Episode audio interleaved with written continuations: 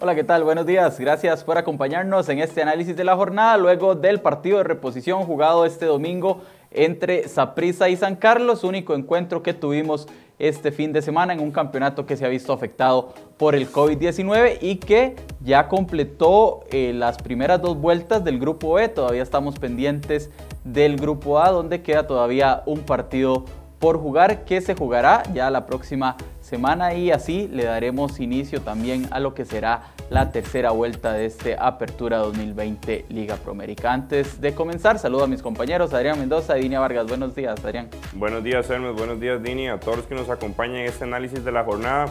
Luego de muchas interrupciones ¿verdad? y alteraciones en el calendario, finalmente al menos el Grupo B ya pudo completar estas primeras 10 jornadas que dejan a un cartaginés en la primera posición y a un Saprissa que si bien en segundo ha dejado muchas dudas en los últimos juegos. Exactamente, ya analizaremos lo ocurrido este domingo. Hola Dinia, buenos días. Buenos días Hermes, buenos días Adrián y buenos días a todos los amigos de Cerroy.com.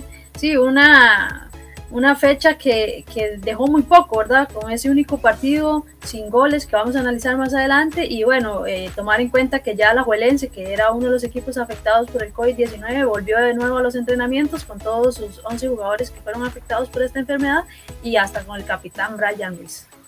Se integró este lunes Brian Ruiz a los trabajos de Liga Deportiva Alajuelense, un, un, un cuadro manudo que tendrá competencia internacional el próximo jueves en la fase previa de la Liga CONCACAF ante el Cibao de República Dominicana. Pero ¿qué sucedió ayer en el estadio Ricardo Zaprisa? Partido de reposición de la fecha 9, un gran 0 a 0.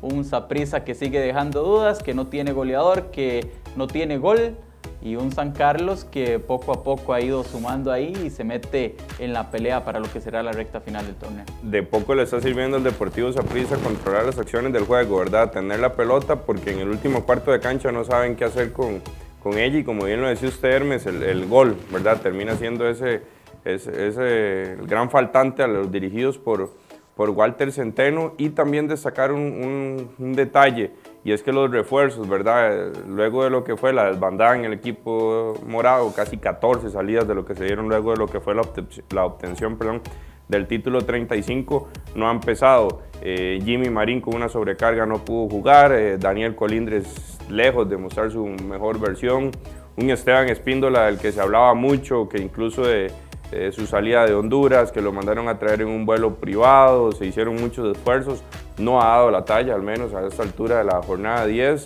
Eh, Johnny Acosta con poca participación y ni qué decir de Fran Zamora, ¿verdad? que ha dado más de qué hablar por sus actuaciones fuera de la cancha que dentro de la misma.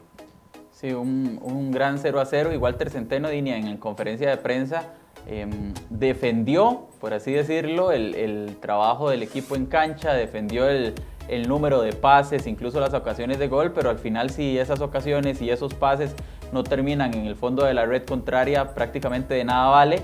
Y un cuadro morado que ya, ya suma tres partidos. De estos primeros días que jugó, en tres no ha anotado, ¿verdad? Ya eso es, eso es mucho para el campeón nacional.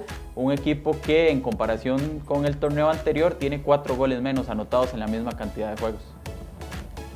Sí, solamente 12 goles lleva el, cuadro morado en este campeonato y tomando en cuenta que ha recibido 10, ya su diferencia de goles de, de más 2, muy poco para un cuadro zapicista que, que está obligado no solamente a ganar, sino también a, ganar por diferencia de gol y es lo que no se está viendo. Walter Centeno habla de que, de que por lo menos en el partido de ayer le gustó lo que vio en la cancha, un equipo que dominó, que no, que no tuvo o que no le permitió al rival eh, crear ocasiones de peligro sin embargo, él dice que, que ya luego los resultados y los goles llegarán. Lo que pasa es que no sé hasta cuánto estará esa paciencia de la afición morada. Tal vez le ayuda el hecho de que se juegue sin afición, ¿verdad? Y eso no, no, se ve tan reflejado en una presión en el terreno de juego, pero el, el, equipo eh, morado tiene o necesita ganar y con goles de diferencia y los goles no se están viendo y también el hecho de que le cuesta crear oportunidades, porque ayer aunque sí tuvo sus oportunidades, pegó, eh, eh, tuvo postes, las, todas esas o la mayoría fueron creadas por situaciones de disparos de larga distancia, por jugadas a balón parado y poca colectividad del equipo morado. Sí, incluso en los últimos tres partidos, Aprisa solo ha anotado un gol y fue aquel de Franza Mora en Jicaral. eh, terminando ya el juego, el error del portero jicaraleño que aprovechó el delantero morado para anotar y darle la victoria a Saprissa en aquel compromiso. Ahora pues los morados tendrán prácticamente 10 días de trabajo antes de volver a la competencia, que será el próximo 28 de octubre, cuando comience la tercera vuelta y les toque visitar el Eval Rodríguez para medirse al Santos. 0 a 0, Saprisa contra San Carlos. Se completaron las primeras dos vueltas del grupo B y así pues queda la tabla de posiciones. En el grupo A, la Juelense es líder con 24 puntos, Herediano es segundo con 14, Guadalupe es tercero con 13. En el cuarto puesto está Pérez Celedón con 10, los mismos puntos que tiene el Santos en la quinta posición y Grecia es último del grupo A con apenas 5 puntos. En el grupo B, luego de ya completadas las 10 jornadas, estas dos vueltas de enfrentamientos directos, es el Club Sport Cartagena, ¿verdad?, el que comanda este, este grupo B con 20 puntos, seguido por el Deportivo Saprissa que ha dejado ir la posibilidad, ¿verdad?, de, darle casa al, cartaginés y, depender de sí mismo para ser líder.